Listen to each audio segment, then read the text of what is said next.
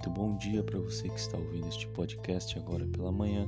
A palavra de Deus se encontra em 1 Pedro, capítulo 4, versículo 8, nos diz assim: Sobretudo, amem-se sinceramente uns aos outros, porque o amor perdoa muitíssimo pecados.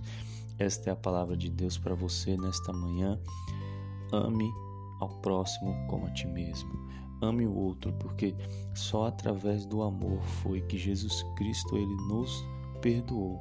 Então, se você quer ser perdoado por Cristo, pelas remissões dos seus pecados, então faça igual Cristo.